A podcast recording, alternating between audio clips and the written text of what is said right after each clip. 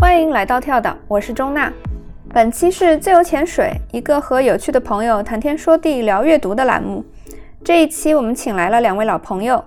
一位是曾经做客张爱玲那期的学者陈方代，大家好，我是方代；另一位是曾经做客格力克那期的诗人方商阳，大家好，我是杨洋。我们本来想聊一聊两位嘉宾的私人阅读史和围绕阅读展开的一些有趣的人类活动，但是在讨论的过程中，我们发现有一个关键词反复的出现在我们的交流中，不断的要求我们去关注它、讨论它、辩驳它。这个词就是他者，自我的对立面，一个在数字时代和疫情期间不断的被消解、不断的自我变化的一个存在。那要不从我们最近读的书聊起吧。最近 我有一个很痴迷的作家，就是我很久没有因为当代华语文学这么感动过了。然后这个作家就是陈春成，应该是过去的夏天出版了他第一本小说集，叫《夜晚的潜水艇》。我是大概两个月前读完的，然后我读完之后就特别激动，我立马写了一封邮件给我自己的博士的导师王德伟老师，我说。这个老师，你一定要读一读这个新的作家，然后还把他就是推荐给了很多的朋友，包括我们杨老师，我也 说你应该要读一读他。然后我觉得这个是我可能在。双雪涛的《平原上的摩西》之后，最感动的一次阅读的体验。我觉得陈春成的作品是一种古典的可能，又或者说是新古典的可能。然后这个其实我觉得跟雅阳的诗其实是有一点异曲同工之妙的。就是我读他的诗的时候，我也是有这种因为古典受到的感动。这个我相信，在他的诗集出来以后，大家就可以去体会一下。为什么说古典呢？就是当然，首先这个是技术层面上的，就是说他的文字其实是有很强的一种古典抒情性的，但是这个不过分也不煽情，他拿捏的就是恰到好处。然后我在他接受过的采访里头看到他说，他受到汪曾祺和沈从文的启发很大。然后这个其实我觉得挺明显的，因为他的文字有很强烈的那种汪曾祺的那种老练感，就是现代的那种年轻人的俏皮感也是有的。他的文字就是不但没有阻碍阅读，而且是很难得，就是在文字层面就很快拉近了跟读者的距离，然后产生一种很强的。共情感，我最喜欢的一篇是叫《竹峰寺》，在这个选集里面，就是我特别有共鸣的一一段话，这样我就读给大家听一下吧。他写：“我想象在黄昏和黑夜的边界，有一条极窄的缝隙，另一个世界的阴风从那里刮过来。做了几个黄昏，我似乎有点明白了，有一种消沉的力量，一种广大的消沉，在黄昏时来。”在那个时刻，事物的意义在飘散，在一点一点黑下来的天空中，什么都显得无关紧要。你先是有点慌，然后释然，然后你就不存在了。那种感受没有亲身体验，实在难以形容。如果你在山野中，在暮色四合时凝望过一棵树，直到你和它一并消融在黑暗中，成为夜的一部分。这种体验经过多次，你就会无可挽回的成为一个古怪的人，对什么都心不在焉，游离于现实之外。本地有个说法叫“心野掉了”，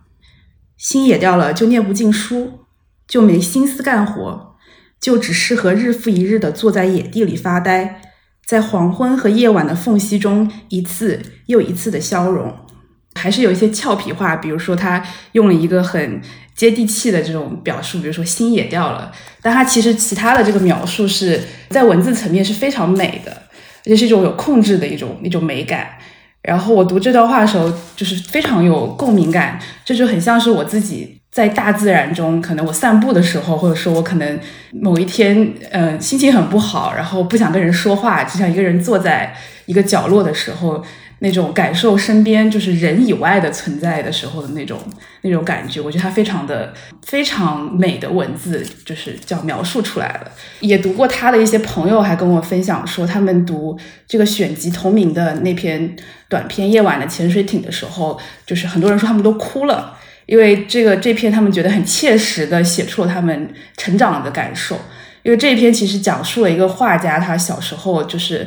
是有丰非常丰富的想象力，然后那个想象力在成长过程中渐渐的被扼杀了，然后他自己是怎么在这个想象力被扼杀以后，呃，去寻找一个属于他自己的角落的，然后这个也是我我的很多朋友他们觉得很有共鸣的，就他虽然每篇故事就是截然不同的一些主题，但其实本质上我觉得他都在思考说文学或者艺术到底是什么这个问题。或者说，艺术和文学在现在这个社会里面，它在什么样的空间里面存在？它每一篇的主人公其实都是某一种文艺的从业者啊，还有画家、有作家、音乐家，然后包括他就想象出来的一些很奇特的职业啊，像云彩修剪师，他其中有一篇是讲有一个人是负责去修那个云彩的，然后包括还有酿酒师这样的职业。这些其实也是属于是手手工艺的匠人，就也是在文艺这个范畴里面的。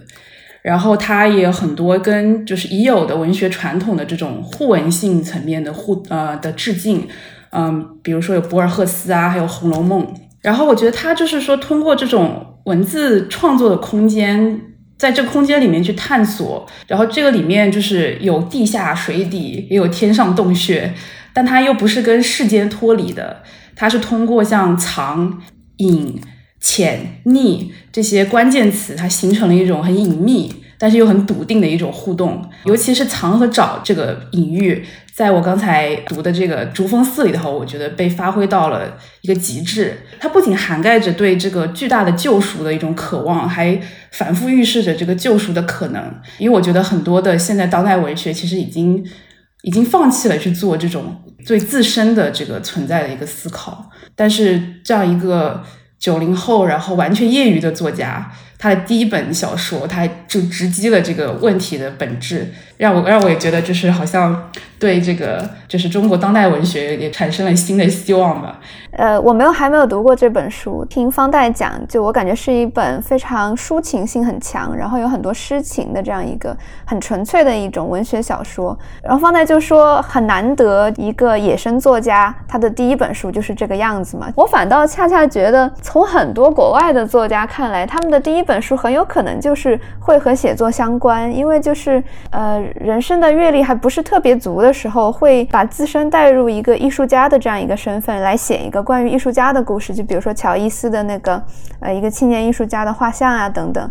但是中国当代的这些小说家反而他不会第一本小说就这样，我觉得是可能是因为我们上一辈的那些作家，他们很多有这种上山下乡呀各种经验，所以他们人生阅历在很早的一个时间就达到了一个非常饱满充足的状态，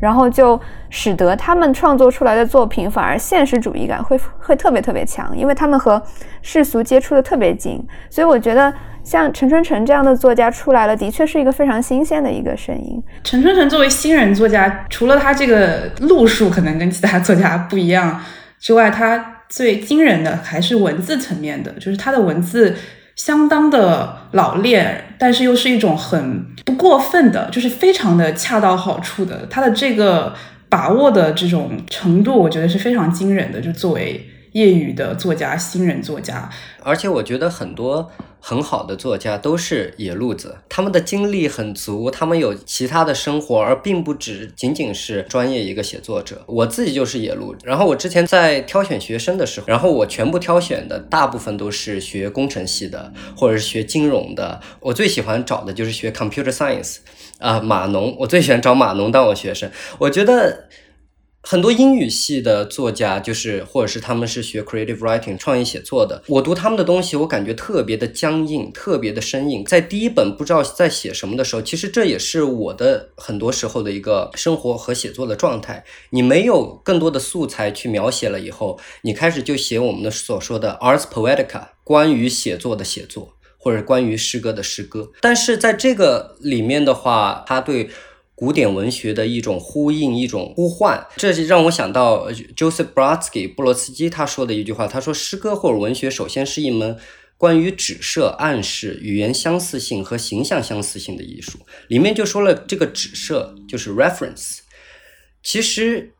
作为 ars poetica 关于写作的写作的话，我们是把整个文学历史和文学记忆作为一个集体的人生素材来进行描写的。我觉得这个应该是我们这一代人的一种优先。呃，对我们这一代人享福了，可以这样说。这个也是一种，也是会成为一种困境吧。很多人不是讨论，特别是在现代主义盛行的时期，沃尔夫他们很多人都讲到这个 anxiety of influence 被影响的焦虑嘛，这样的一个东西。对对对。尤其是有相当悠久的文学传统历史的这个文化里面，你怎么去处理你跟这个传统的关系？就是陈春生肯定不是第一个说我去谈到《红楼梦》，我谈到博尔赫斯这些人的作家。但是他处理的非常的轻巧，就是这本书给你呈现了一种说，OK，我我不需要说多么的谈论多么庞大的话题，或者说我多么的严肃深沉来完成这种文学的严肃性和这种救赎性。他以一种非常轻松的，我跟你的生活其实是很贴近的一些内容和讲述，然后他完成了一种完成了一种感动，就是我会觉得读到，比如说。纯纯的书就会觉得很感谢，就是文学的存在，就是我们有这样不同的的文字去去获得这种感动，然后因为这些文字，我感觉就是帮助我度过了很多个人觉得很困难的时刻吧。嗯，然后我觉得其实，在这种古典，尤其是在诗歌里面，其实行文节奏就有一种古典性质在里面。之前前段时间我在看呃，Mrs. Dalloway。达洛威夫人，然后我就看了她，就前大概十页，其实我就是想学习他的写作的节奏，太可怕了，就是完全停不下来，他的节奏太过迅速和和节奏太快了，他的而且他是用长句子，不停的用那种 hypotactical 的那种长句子来给你展现整个当时伦敦的生活，然后有很多声音在里面，然后你就看到。那个时期的作家对于自己的文字的打磨是那么的深刻，那么的精细。然后反观现在的我在读当代的美国，无论是诗人还是小说家的时候，我觉得首先文字就不太吸引我，首先我就没有感觉到那种亢奋。而且你看，伍尔夫的节奏从一开始特别欢快的节奏，然后你你。那个音乐，语言的音乐就在你脑海中，你根本停不下来。一直到后来，他开始做一些对过去的思考，对自己个人历史的一些生活的思考的时候，他的节奏又放缓了，他的节奏又变得非常的深沉，然后句式拉得越来越长，然后啊，那个时候我就觉得，其实这种古典的节奏，我们说音乐性，语言的音乐性在。写作里面是什么？然后之前我有个导师告诉我的，他说这种音乐性就像是天气一样，就像是一幅画的背景，或一个人走向你的一个姿势。嗯，当你还不认识这个人的时候，你就觉得啊，我喜欢这个人，或许是因为那天天气很好，或许是因为他笑得特别可爱。但是就是你在你还没有接触真正的内容的时候，你已经被打动了，而你不明白自己为什么会被打动。好的作品就是这样的。嗯，就是我觉得和读者的转变也会有一些关系，但是我真的觉得读者的泪水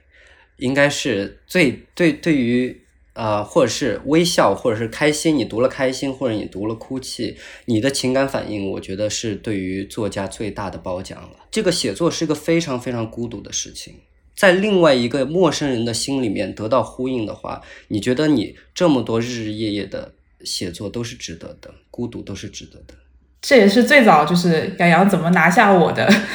这个，我我我到现在都还忘忘不了我们第一次见面的时候，然后那时候他真的特别的羞涩，然后他就这样突然间握着我的双手，然后问我说，他跟我说，哦，我我写诗，我能不能发一首我的诗给你读？然后 我那时候就觉得。天哪，这孩子就是有一点奇特，好小哦。对，有就是很少有人，你认识新朋友会有人这这样对你做这样的事情吗？而且真的是完全第一次见面。对，那是一个非常不文学的场合，我们见面的非常非常俗气的一个什么场合是非常不文学的场合？就就那个场合里有就是四川麻辣火锅，然后有啤酒，然后还有 KTV，就是一个，而且是。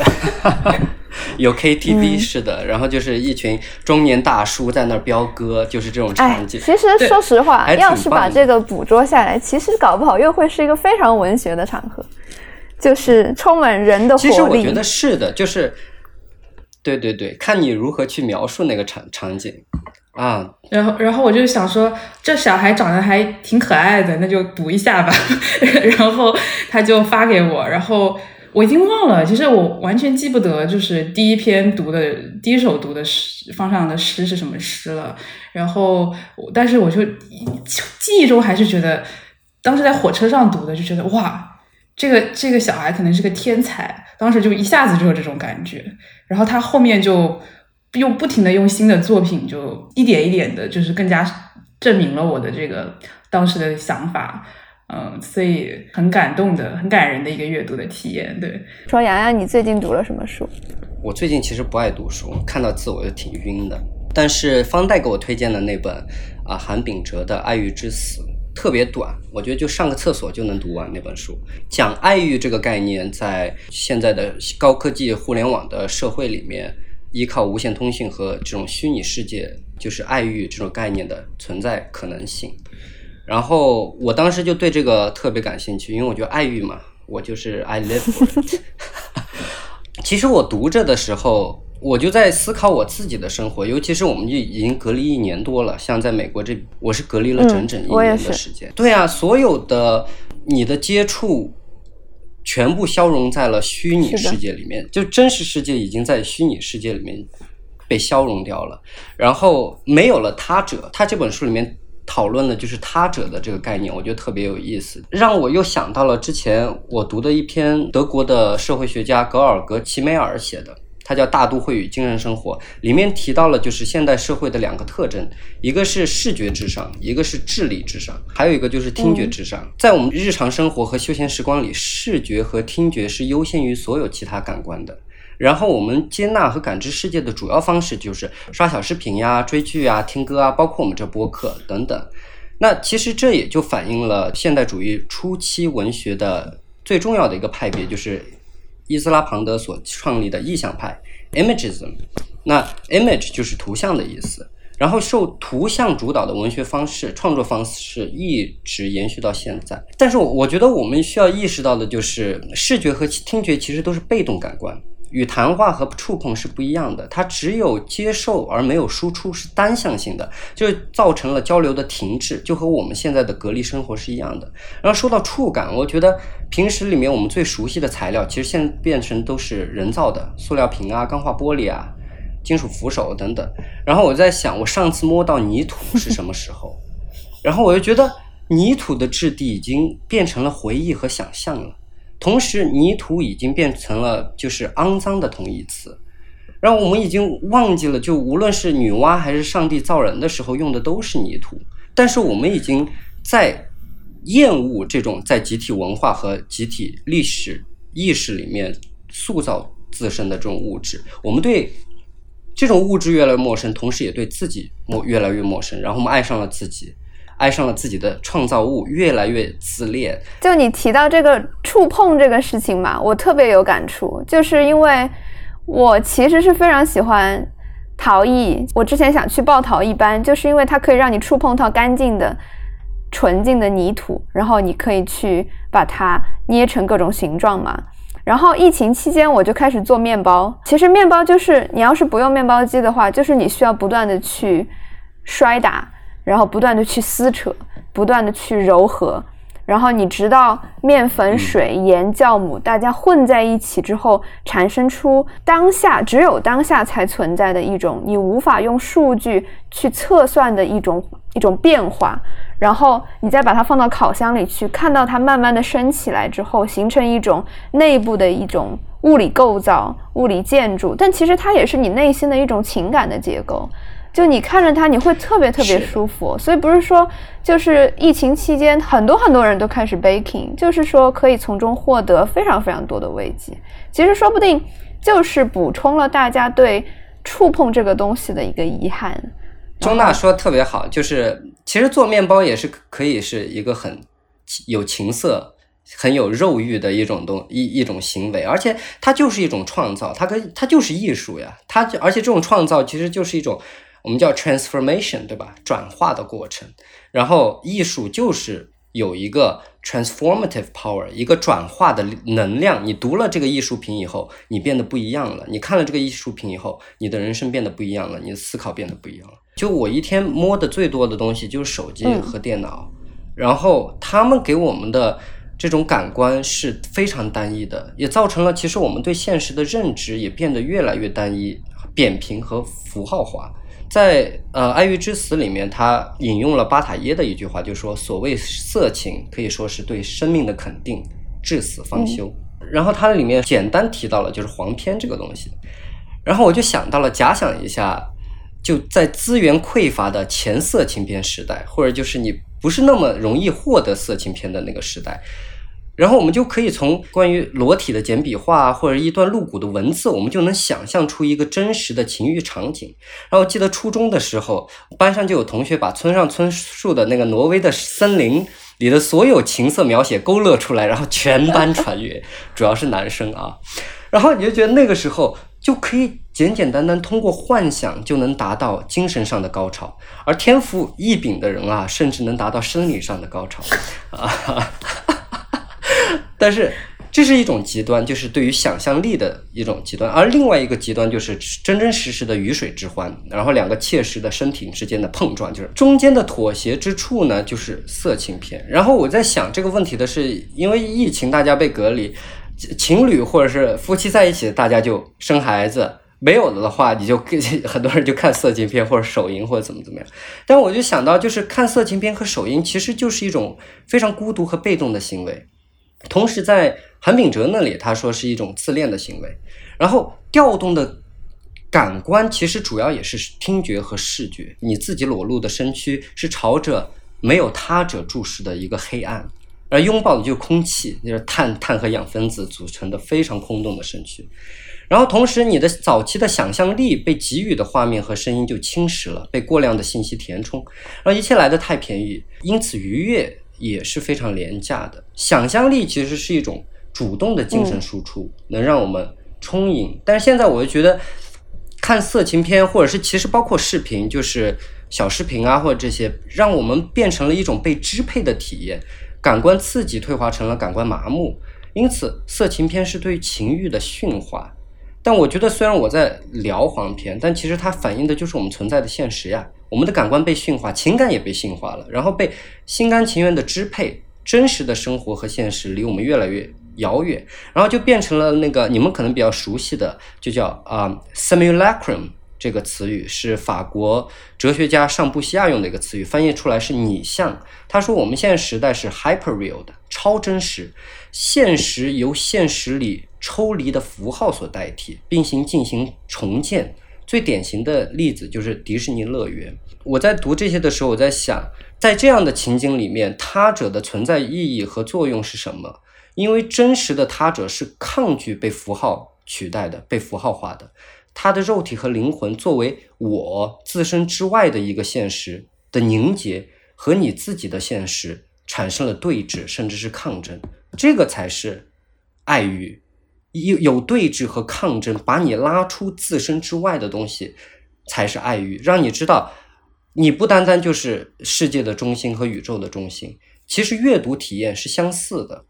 呃，真正有的时候想极端一点，我觉得最性感的其实是大脑和大脑之间的触碰，就是一个人的灵魂，他嗯通过、呃思考，然后把自己的思考变成文字之后，你自己再把它想象出来，让他的思想来附着在你的大脑之上，这是一种其实是某种程度上最深刻也最亲密的一种接触了。有的时候我就觉得，在隔离期间呀，就是阅读的时候，的确会，其实比往日能够更好的吸收作者的想法，因为他者不在了嘛，你就只能在书本中追求那个过往的早已逝去的那个他者。刚才钟娜说的那个让我想到了，是一个法语词叫 déjà disparu，它的意思就是说 already disappeared。英文其实是最早是这个 U C Irvine 加州大学尔湾分校的比较文学系的一个教授叫 Akbar Abbas，他是做香港电影研究的，他就用了这个词来描述香港的电影里面的捕捉的这样的香港是什么样的，就是一个还没有存在、还没有到来就已经消失的这样的一种。一种东西，因为我经常探讨的一个命题就是缺席者和在席者之间的关系。然后我非常喜欢悖论式的命题，然后这本来也是一个悖论式的命题。然后我觉得你语言本身，我们作为文学创造者，它本身就是连接可见与不可见、存在与不存在之间的一种东西。说回。消失存在和他者的关系，在这段时间里面，我回归了很多古老，就是我我经常读的一些诗，开始读类型诗，就是情诗和挽歌。那情诗当然我们都知道，前者就是关于欲望的，而后者挽歌，有个人逝世了，我给他写一个挽歌，那是更多关于悲伤的。两种反向的情感有一种共生的性质。我们读到欲望的时候，常常有悲伤作为基调和底色，反之亦然。你看聂鲁达的情诗的时候，他的抒情对象很多时候是遥远的，甚至是虚构、非物质性的。那些关于肉欲的描述和笔触，都是具有挽歌性质的。说到底，两者的诉求对象本质上都是围绕着缺席这个概念。悲伤是关于已失去的或已逝去的，而欲望是关于还未得到的。可以说，情诗和挽歌都是他者存在的完美不在场证明。然后我最近读的就是我回到一些我曾经背过的一些诗，我觉得他们就像老朋友一样，我可以永远的回归他们，他们也不会嫌弃我。就最近一段时间，我都一直在读波兰诗人齐别根纽赫伯特的好难念这个名字，Zbigniew Herbert 的作品，尤其是那首 Elegy of Fortinbras。啊，翻译过来是福丁布拉斯的挽歌。诗里的抒情主体是假借福丁布拉斯的面具，也就是莎士比亚悲剧《哈姆雷特》里面的那个挪威王子，但诉说的对象就是丹麦王子哈姆雷特。福丁布拉斯在剧本里面甚至连配角都算不上，就是个跑龙套的，在该杀的杀了以后，该死的死了以后，他上来收拾残局，然后他最后跑过来就继任丹麦国王，来擦完屁股就捡便宜的。然后赫伯特用了一个借用这个跑龙套的身份，向历史上最著名的悲剧主角说了一番独白。那个时候哈姆雷特已经死了，然后他是对着尸体在说话。然后这首诗的开头，他又说：“Now that we are alone, we can talk, Prince, man to man。”现在我们单独在一起，可以坦诚的聊聊了，王子。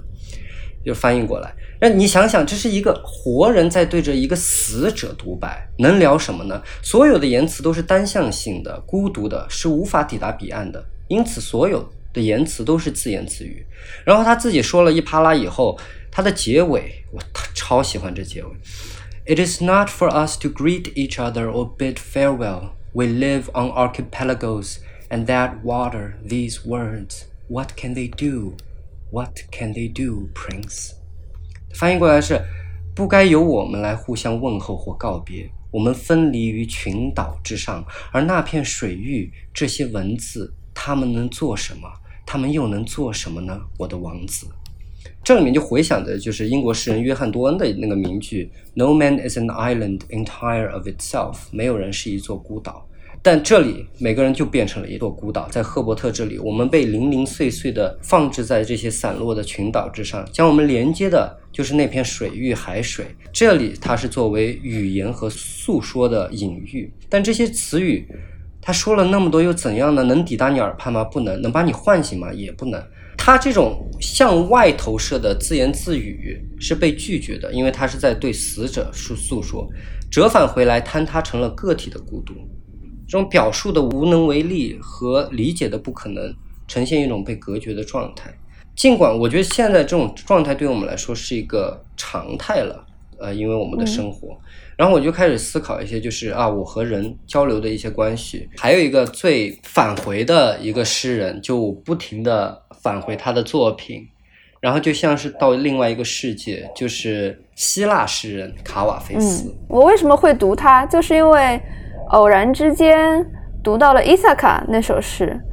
呃，是卡瓦菲斯写的，是 Daniel Mendelsohn，他的父亲去上了他的课，就是讲这个《奥德赛》的文学课。然后后来他带着父亲去希腊，做了一次就是模拟那个《奥德赛》回伊萨卡岛的整个全程的一个旅行。然后他回来之后写了一个回忆录，然后他在回忆录里就说，他们最后没能抵达呃伊萨卡。其实这个恰好就印证了洋洋刚才说的，就是呃未能抵达的一个这样一个目的地，它是自身是有一种张力的。然后他在，所以船上大家为了有一些娱乐项目，就邀请他来念这个伊萨卡这首诗。伊萨卡这首诗讲的其实就是真正重要的是过程，而不是结局。我们其实永远都是在抵达中是获得的。呃，收获更多，所以我就一下子被击中了嘛。因为那段时间我自己也非常想，非常喜欢读罗马和希腊相关的东西。有一个原因也是因为，对。美国这边的确，你能感觉到它的这个民主政体，尤其是在就是选举期间的一种岌岌可危的一种状态，所以就让人很想去探索一下共和这个政体它的变迁嘛。所以当时就去读了那个柏拉图，就就觉得罗马他们的精神其实是在今天仍然是有很多涟漪的，只是换了一种形式吧。所以当时就特别喜欢读卡拉菲斯，但是我读的很慢，因为我觉得。没有找到特别特别呃喜欢的译本。我之前给你推荐那个，就是呃 W H Auden 做序的那个译本，我觉得是我读到所有译本里面译的最好的。重新返回卡菲斯，应该是我的相当于是初恋的一个作家了。我返回他，就是因为我被隔离了，我没有接触到这个世界，而卡瓦菲斯的笔触是我能联想到最能直观的。和精准的表现这个肉欲的世界的一位作家，我觉得他笔下的东西都太真实了，都太在那里，就是真的是就在你面前的那种感觉。所以其实我在这段时间读的作家，就是给我呈现一个真实世界的感受的一一类作家。欲望在他的笔下，我觉得获得了精确可触碰的形态。然后他经常写那种二十多岁的小伙子走进咖啡馆。然后描述他们的活动体态非常微妙、随机，但是又准确，就读起来特别让人兴奋。有一首诗，他是写一个年老的诗人看着这些年轻人，因为卡瓦菲斯他是个同性恋嘛，他作为一个年老诗人看着这些年轻人吟诵他的诗篇，他这样说：“他说，Their sound voluptuous minds, their shapely firm flesh are stirred by his expression。” Of beauty，啊！我现在读到这儿，我都 我真的都已经神魂颠倒了。然后我之前跟那个美国诗人弗罗斯特甘德在聊的时候，然后他就说啊，这个 firm flesh 就是坚实的肉体，写的特别好，极具这种感官欲。然后我们都是写作的，然后在想啊，为什么 firm flash 写的特别好？但肯定是音韵上面的作用，因为英语这翻译的作用，两个词都是非常简洁的单音节词语，然后。两个 f，f 我们知道 fuck 压了非常具有攻击性头韵，然后又被温柔的 m 和 sh 给弱化萦绕。就我非常感兴趣他的一点，还有就是他写历史是，写昨日的世界、逝去的世界。他特别喜欢哀悼古希腊、古罗马的美男子，然后同样用这种非常简洁但有有肉欲的方式去写。写历史，在时间冰冷的这种距离的注视下，但是他又用非常炙热和稳健的语言去表达，这让你感觉又遥远又贴近，产生了非常大的张力。然后我记得之前跟钟娜聊天的时候，我给她读了那一首呃《The Grave of Urian》尤里安之墓，短短十三行，短短十三行写尽了千年前一个早逝的男孩的一生，我觉得写的太好了。前十一行就是有点像屈原的《离骚》的那种开头啊，就是“帝高阳之苗裔兮，正黄考曰伯庸”，就是介绍这男孩的谱系，他妈是谁，他爸是谁，他跟谁学了什么东西，干了啥。然后他到最后三句的时候，他笔锋一转，他说：“啊，这个男孩写了一部关于阿西诺省的历史，这至少能保留下来。但我们已经失去了最珍贵的破折号，他的身形或者他的形体。”那是阿波罗式的愿景，然后就这个 vision，我就觉得特别的感动。我当时我读的真的是热泪盈眶，就是最珍贵的不是流传下来的亘古不变的东西，而是他那转瞬即逝、被历史遗忘的肉身，它的美。然后这里面就回荡着就是史蒂文斯的那一句话，Wallace Stevens 那一句“死亡是美的母亲”。我就又想到就是 Do you know elegy？杜伊诺爱歌的开头，他说：“因为美不是什么，而是我们刚好可以承受的恐怖的开始。而我们之所以这样赞许它，是因为它安详的不屑于毁灭我们。”然后我就慢慢的不自觉就开始在读阅读一些关于哀歌、挽歌这样的作品，关于已逝的世界。关于已逝的人们，当时呃，上阳给我读那首诗的时候，我也非常感动。就是感动的点，恰恰是在于，就是莎士比亚他会说啊，虽然我这个人不在了，但是我的思想会通过墨水和纸永存。但呃，卡尔菲斯恰恰是 so long，对，恰恰是相反的。他他赞颂的是思想，哪怕可以留下来，然而肉身却修复了。然后它是一种非常非常肯定现实、非常非常肯定生命的这样一种非常蓬勃的一种精神，我读起来就还挺感动的。对，莎士比亚的十四行诗，在你刚刚说那句就是 “So long as men can breathe and eyes can see, so long lives this and this gives life to thee”，就是他的两句。但是有的时候，我觉得有时候我读他的东西，我觉得我但莎士比亚太伟大了，我必须要说一句。但是有些时候读他十四行诗特别假。就是他十四行诗那么多首，他就表明两个主题嘛，它是关于不朽的一个探讨。那他其实他给的就是大部分论点都还是挺就无聊的。就是第一，我用纸张和文学的形式把你保存下去；第二，你快去生孩子，你生了孩子，你的你的美丽就会被保存下去了。但是，又更多的东西概括了一下，但是它非常 performative，它表演性质太强了，它是有一个特定的，就是。他的他者在脑海中已经想象出来了，就是我要给这个写的人，而且他非常的意识到以后的读者会读到这个东西，所以这样的表演性质就出来了。以后我反而觉得他不够真诚了。当卡尔菲斯写这种诗的时候，他的文笔里面完全是呈现一种孤绝的状态，就是他没有一个对象可以去表演，他表演的就是这个赞颂的就是这个死者。美国诗人 W.S. 莫温他写了一。一首挽歌，题目就叫 Elegy 挽歌，然后他只有一句话，整首诗就一句话，Who would I show it to？这句话里面提出了两个问题，第一个问题是关于悲伤的命题，Who would I show it to？你都死了，我这个给谁看呢？这是一种悲伤的情绪在里面，无可挽回的一种悲伤。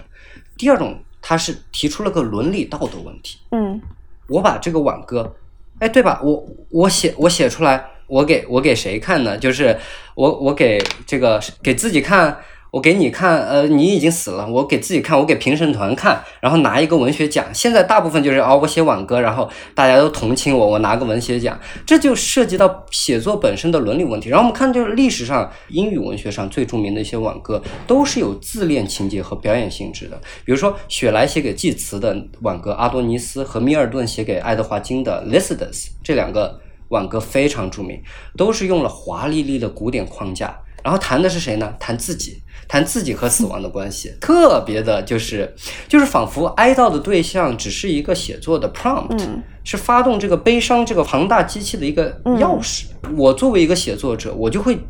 问自己这样的问题，就是。这是个伦理道德的问题。我不是鸡蛋里面挑骨头，那些都是伟伟大的作品。但是我觉得格里克他有句话说的很，他谈论就是真实、真诚和真理。他说的，我们的文学作品不一定是真诚的，但一定要在某种方面揭示真理。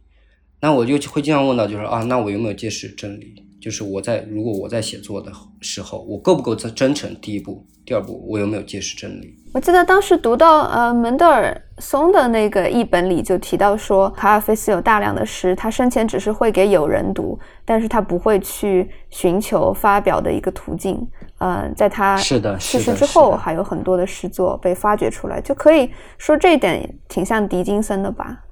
狄金森、卡夫卡。卡瓦菲斯，对他们都是非常孤绝的写作者。对，接下来就是我想跟两位去追溯一下咱们各自的一个私人的阅读史。我我们正在聊天的时候，也看得见方代背后有一个非常非常大的一个书架，请方代来聊一聊，就是自己小时候家里的书架是什么样，上面有什么样的书，然后如今你自己的拥有的书架上都有哪一些书？这个你们看到的这个书架跟我的阅读史是其实还有关系的，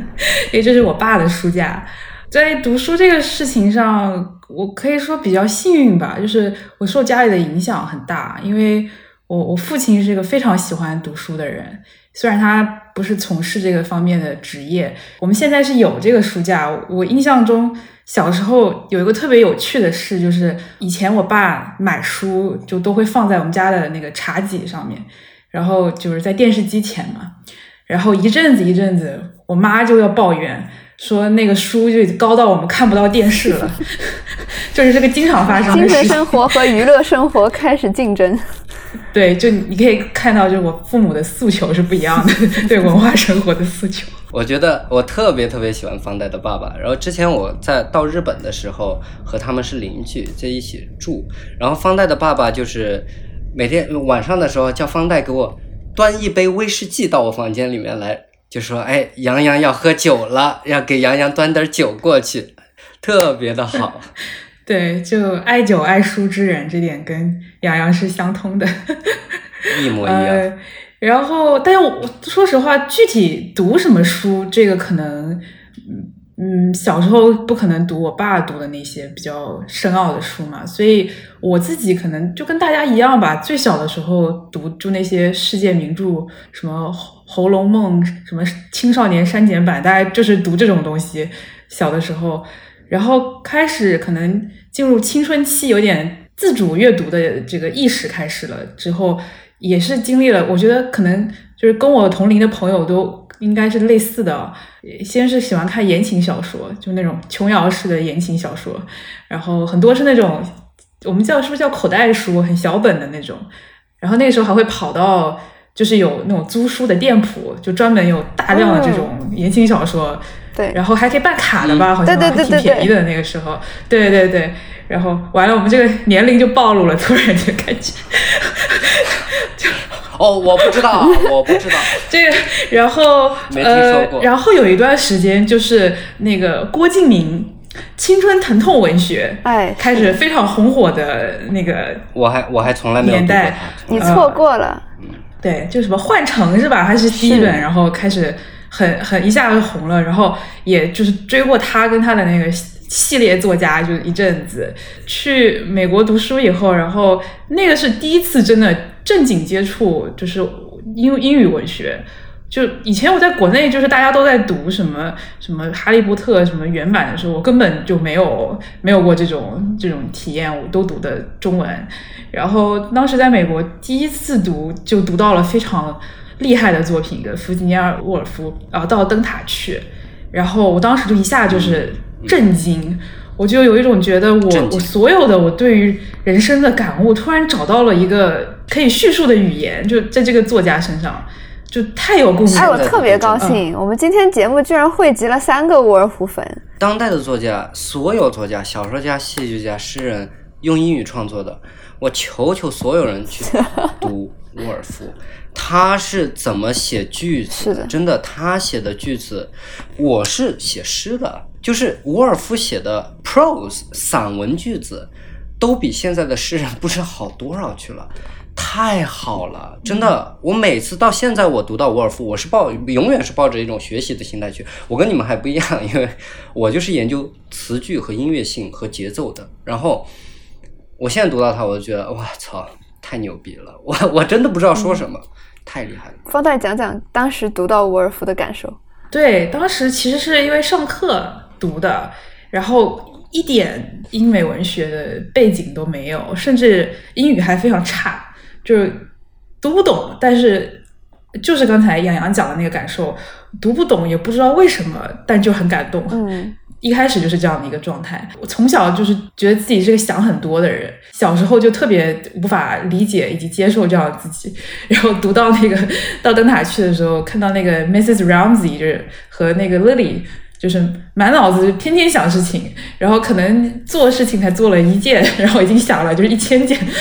事情出来了，然后就当时觉得哇，就是我我也是这样，就是脑子永远停不下来，然后想的问题千奇百怪，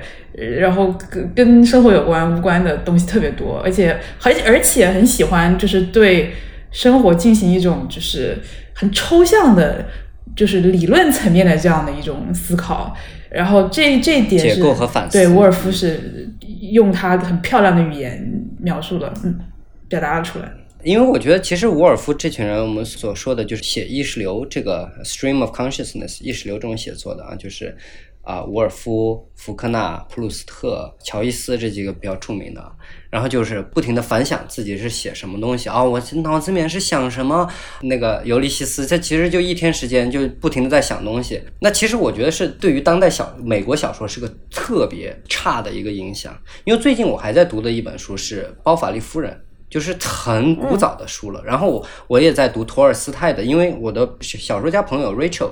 然后他就让我读托尔斯泰的，就是《主人与奴仆》，主人与仆人还是怎么就，Master and Man。哎，我才我刚刚才读了，我我刚刚开始读，然后我就觉得，哇，就是那些小说，就是这也是为什么，其实我不是特别喜欢当代的纯文学小说，而我反而比较喜欢网络小说。因为网络小说更偏近于传统情节构造、结构，然后怎么怎么样，有 action，有这个事件的发生。其实这是很考验一个作家的功底的。然后你反观现在，尤其是美国的当代的小说，哇，你读起来好，你又开始你走街上就开始想自己的人生。他的主人公，他的诉说者永远都是一个 passive 的被动的一个状态。这其实跟我们刚才之前讲的是一样，非常自恋的一种写作方式。和之前的这些大师不同的一点就是，现在的这这些美国的非常年轻的作家，他们的思考，因为我们看的这个这些东西，就是看你里面对于好，你反省人生，你对人生进行反思或者是折射，那我肯定是觉得是有意思的东西，那我肯定我想找的是有启发性的东西。现在我觉得这些人的写的东西，他们的思想没有一点可取之处，超级无聊。我根本不关心你在想什么东西，你没有东西，你脑子里面空空的，没有东西，你就是写的漂亮。但是很多人都能写的漂亮，你没有东西，那就真的是我不想读下去。我想看一个有趣的灵魂，但是你没有，sorry。最近美国小说家那个乔治桑德斯，他出了一本书，就是讲他在呃雪城大学教创意写作，然后他教的是十九世纪的俄罗斯文学，然后那本书叫《A Swim in the、uh, in the Pond in the Rain》，就是下雨天在池塘游泳，然后他讲的就是他其中就是他取了七个故事短篇小说，然后他把那个小说也附在那本书里，然后你读完了之后，他就给你呃讲他对这个写作的一个阐释。然后《Master and Man》是我第一次读，他讲的就是在一个风雪交加的日子里，主人要带着与马夫吧，他们一起去赶车去做生意。然后被困在血液里了。当时就是这个乔治桑德斯提到一点非常非常有意思，因为我一直以来都认为托尔斯泰拥有超乎常人的庞大的同理心和同情心，就他仿佛一个圣人。然后这其实对我来说造成了无比大的压力，就是我在想如何获得这样的强大的同理心和同情心，然后让人非常困惑，就是难道你需要成为一个圣人才能成为一个好的小说家吗？但其实桑德斯提出的一点非常有意思，就是在日常生活中，托尔斯泰是一个 awful human being。就是非常非常糟糕的丈夫，不太成功的一个地主，然后就是他会有很多缺陷。桑德斯说，托尔斯泰为什么有这种能力，就是因为他非常重视 fact。你阅读他描述各种人物，他都描述的是这个人物在做什么，而不是这个人物他内心的意识流。就是他可以钻入这个人物的视角，想一些东西，但是想的东西也非常的实际。就是紧贴事实的写作，所以他不是说在真的思考这些人在思想上作为个体有多么多么独特，而是他们作为这样一个这样一个职业的人，这样一个社会阶级的人，他们可能会思考什么样的东西，factually speaking。所以真正厉害的就是托尔斯泰相信自己如果扮演这些角色，也会想这些东西。桑德斯就说，这是这种 confidence，这种相信人只要在一个身份就能做这样一个事情，能够让他的小说充满了各个阶层的人，而同时你都觉得他们非常非常的鲜活，就不一定是同情心，可能只是一种 technique。我觉得这个非常具有对，我觉得这个非常 demystifying，就是让我意识到。这也是一种技法，同情也是一种技法。我前段时间跟格里克在改我自己的一首作品的时候，他就说到一点，他说不要惧怕去用事实。他说我们很多时候不好的作家，当然就是全部用事，就是用这个 fact 事实这个东西，它可能成为一种陈词滥调。就我们都知道的东西，为什么你还要告诉我们？但是他说的，像你这样的写作者。你不要去害怕用这些东西，你不要老是往自己的内心挖的那么深。像有一首诗，就是我大概改了四个稿子给他，他都不满意。然后他就说了一点，他说的这个诗前半部分非常非常的好，在中间的地方你问了一个非常至关重要的问题，是非常非常好的一个问题，但是你后半部分诗就塌了。因为你不停的想去挖掘自己的内心，在尝试回答这个你问出来的问题。他说你这里就错了，你应该把你的注意力转移到其他地方去。你无论陈述的任何事实和你描述的任何外在的场景，都会被你所问出的这个尖锐的问题笼罩着。你不需要再去继续去挖掘自己了，因为。那是无聊的东西，我们知道了。你的问题已经回答了一切，你把你注意力转移，你去写写天，你去写写云，你去写写时间是在这个下午如何变迁的。你不要夹杂自己任何的感受进去，你就紧紧的去描写它。然后我觉得这是对于我一种启发，是一个 vision。你能从你自己搭建的一个写作的框架里面抽离出来，转移出来。去看看外面的东西，这其实在内在和外在里面的一种震动，加强了任何一方的一种感触。嗯，我觉得我很幸运的是，我的朋友有很很大部分朋友是作家，有小说家，有诗人，然后包括我的导师们，以前的导师现在成了朋友，然后我会读他们的作品。这段时间我在读我之前一位导师的还没有马上要出版的一本书的书稿，然后我会给他一些意见。然后我觉得在这个时候，这种亲密感，你认识的人写的东西，我觉得是拯救了我。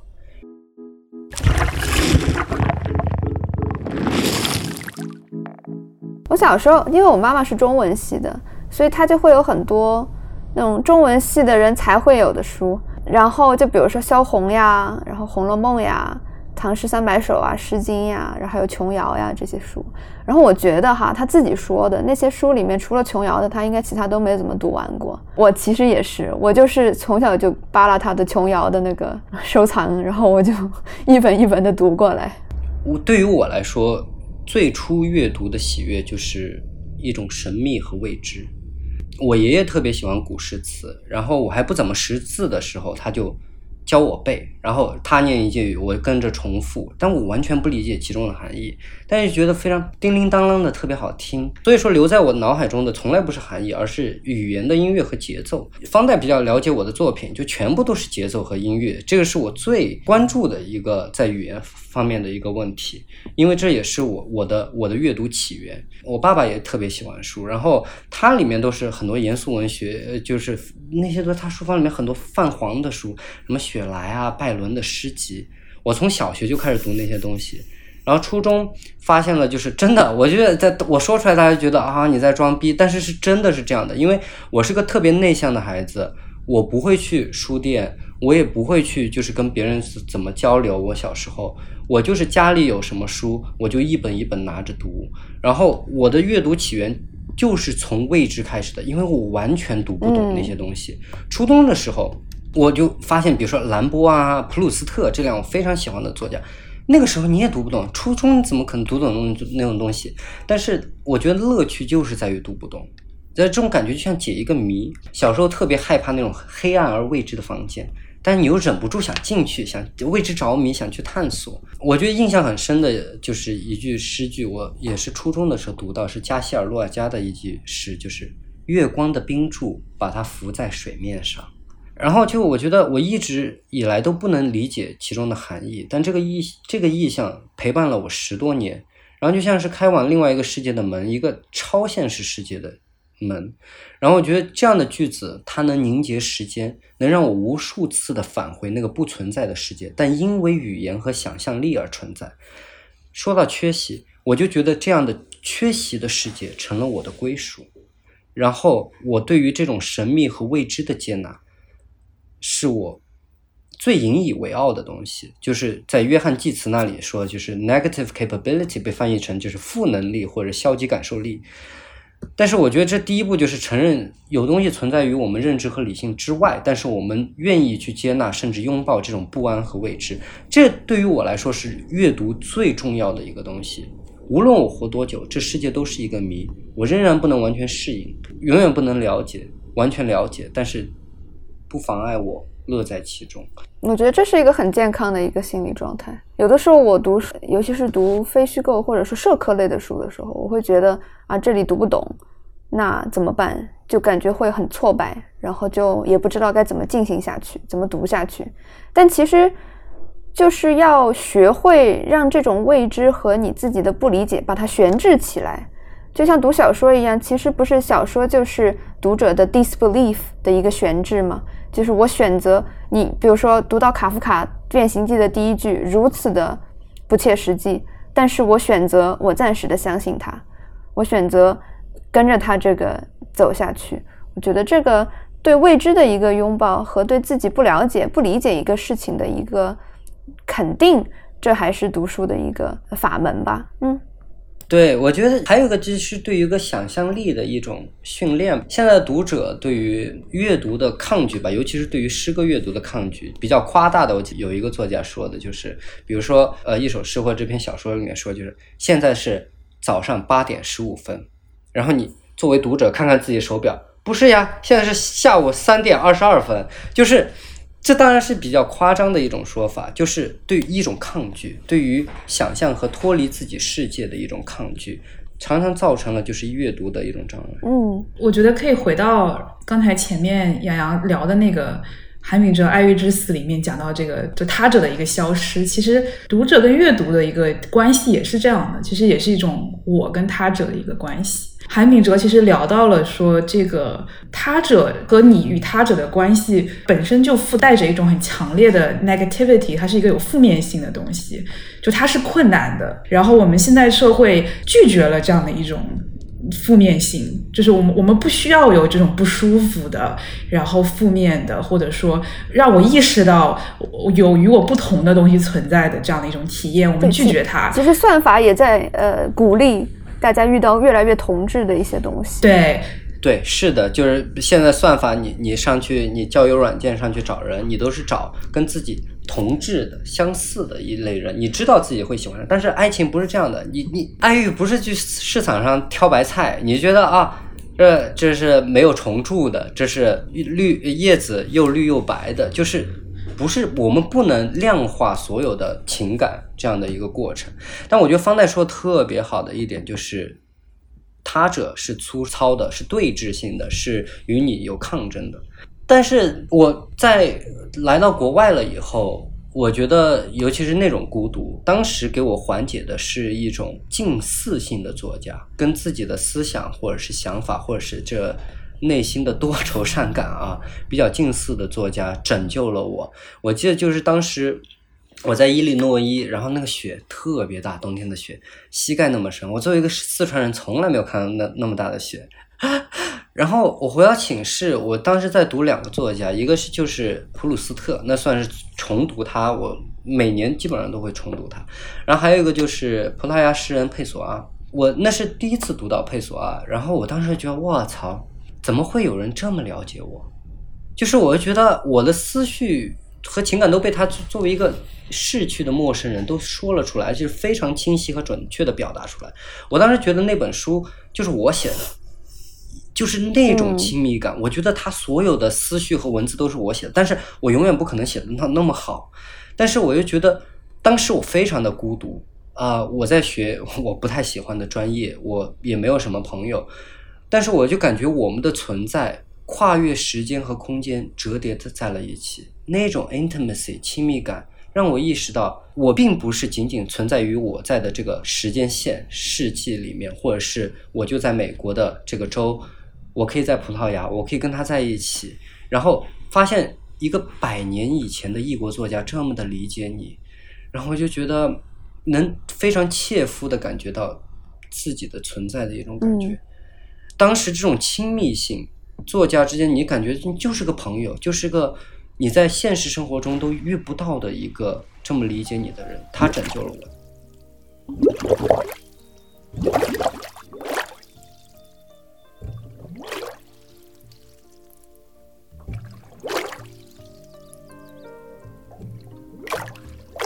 我记得我青少年时期曾经为一件事情非常痛苦，就是我是生活在一个充满了他者的一个社会里。这个东西我我过了很久才消化掉，就是意识到自己是生活在充满他者的，我自己必须和他者一起共存。我觉得这其实就是一个人成长的需要必经的一个途径，就是意识到他者是存在的，他是不可控的，他甚至会影响你的命运。然 后我觉得要接受这一点其实还挺难的，尤其是对青少年来说。我读完就是通俗佛教以后，我自己可能有一个体会是，对他者的接受其实是对自己的一个解放，因为这个本身你也是接受了我自己也是作为他人的他者而存在的，然后我也可以作为一个困难的、带有负面性的、无常的、让人不舒服的一个他者而存在，就是这个是一个相互交互、相互性的这一点，这个意识之后，我觉得。说说的俗一点，可能就是通俗一点，可能就是大家所谓的接受自己，对吧？这个层面的领悟，其实对我我个人的精神，我觉得是很有很有帮助的。对，如果说我们愿意接受说他者的存在，我们愿意接受说、呃、这种不适的存在，那个本身，我觉得可能会对很多饱受心理问题折磨的现代人，可能会是一种解放。至少我我个人的体验是这个样子的。对，说起他者，我们怎么认识的？说起他觉得，真的，我第一次见到方商阳就特别讨厌他。他在那儿，他老是话不好好说，你知道吗？就是我第一次见到他，然后我迟到了一点点，他们已经开始吃了。然后你问他任何问题，呃，焦阳他不是已经介绍了说方商阳是一个著名诗人，对吧？我就问他，我说，哎呀，我说别别别别，你写什么诗呀？然后他说我不写诗呀。然后我说，呃，你你用英语创作吗？然后他说，啊，我不会说英语。就他是一个特别，呃，初次见面的时候非常恼人的这样一个他者，你知道吗？强烈的他者，他者的极致。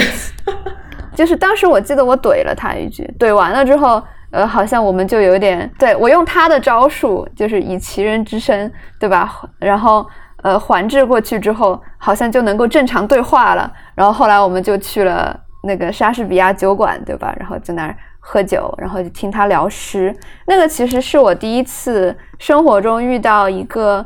呃可以如此真挚而热情的谈论诗歌的一个诗人。其实当时还觉得就是有一种被点燃的感觉，就是在一个很昏暗的环境里，你突然感觉到一个诗人他以这种仿佛酒神的一种形式出现在那个黑暗当中，帮你点燃你周围的世界的那种感觉。狄俄尼索斯，对，然后对，当时就是山羊就就很多诗，他就随手拈来，他就给我们讲那个 Frank O'Hara 的诗歌。因为我昨天晚上我喝醉了，我又读重新读了这首诗，就是呃弗兰克奥哈拉的《跟你喝一杯可乐》，就这首诗 Having a Coke with You，我特别喜欢这首诗。然后当时我们我记得我们在酒馆的时候就点了几杯酒，然后我们就一起读了这首诗，然后我们一行一行的在聊。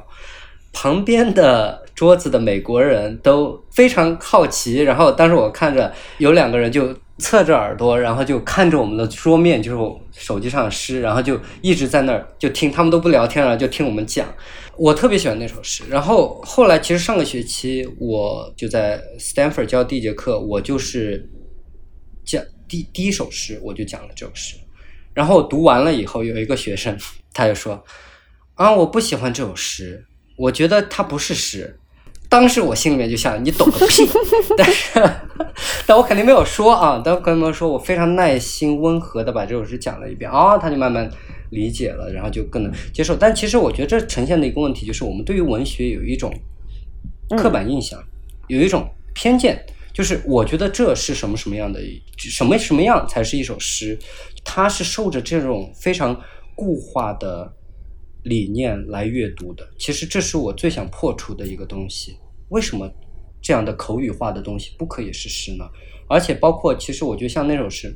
我写作这么多年了以后，我才越来越发觉，那首诗你读起来就感觉是两分钟之内写成的，就完全没有任何的雕琢。但是我不停的写作了许多年以后，才发觉那样的作品是最难写的，是我还没有能力达到的。就是它看似漫不经心的一种写作，就是我之前在讲的 spletula effortless mastery 这种炉火纯青，非常非常难难写，轻描淡写的，就是独孤九剑的那种无招胜有招的方式，非常非常难做。是的，我当时读的时候感觉到他是把一种情感拿捏的特别好，他不是说在思考我要在这里押什么韵。我要在这里怎么处理？他是把情感的感知已经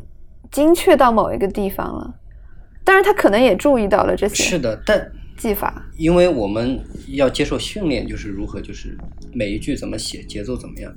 其实发现他那种节奏看似漫不经心的，就是好像我也没有考虑这个东西，是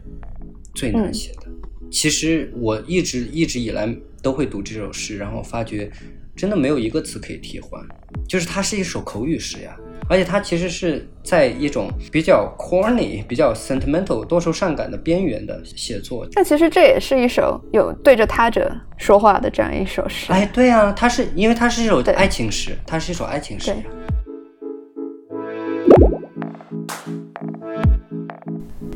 感谢收听本期的自由潜水也欢迎山羊和方代常回来做客。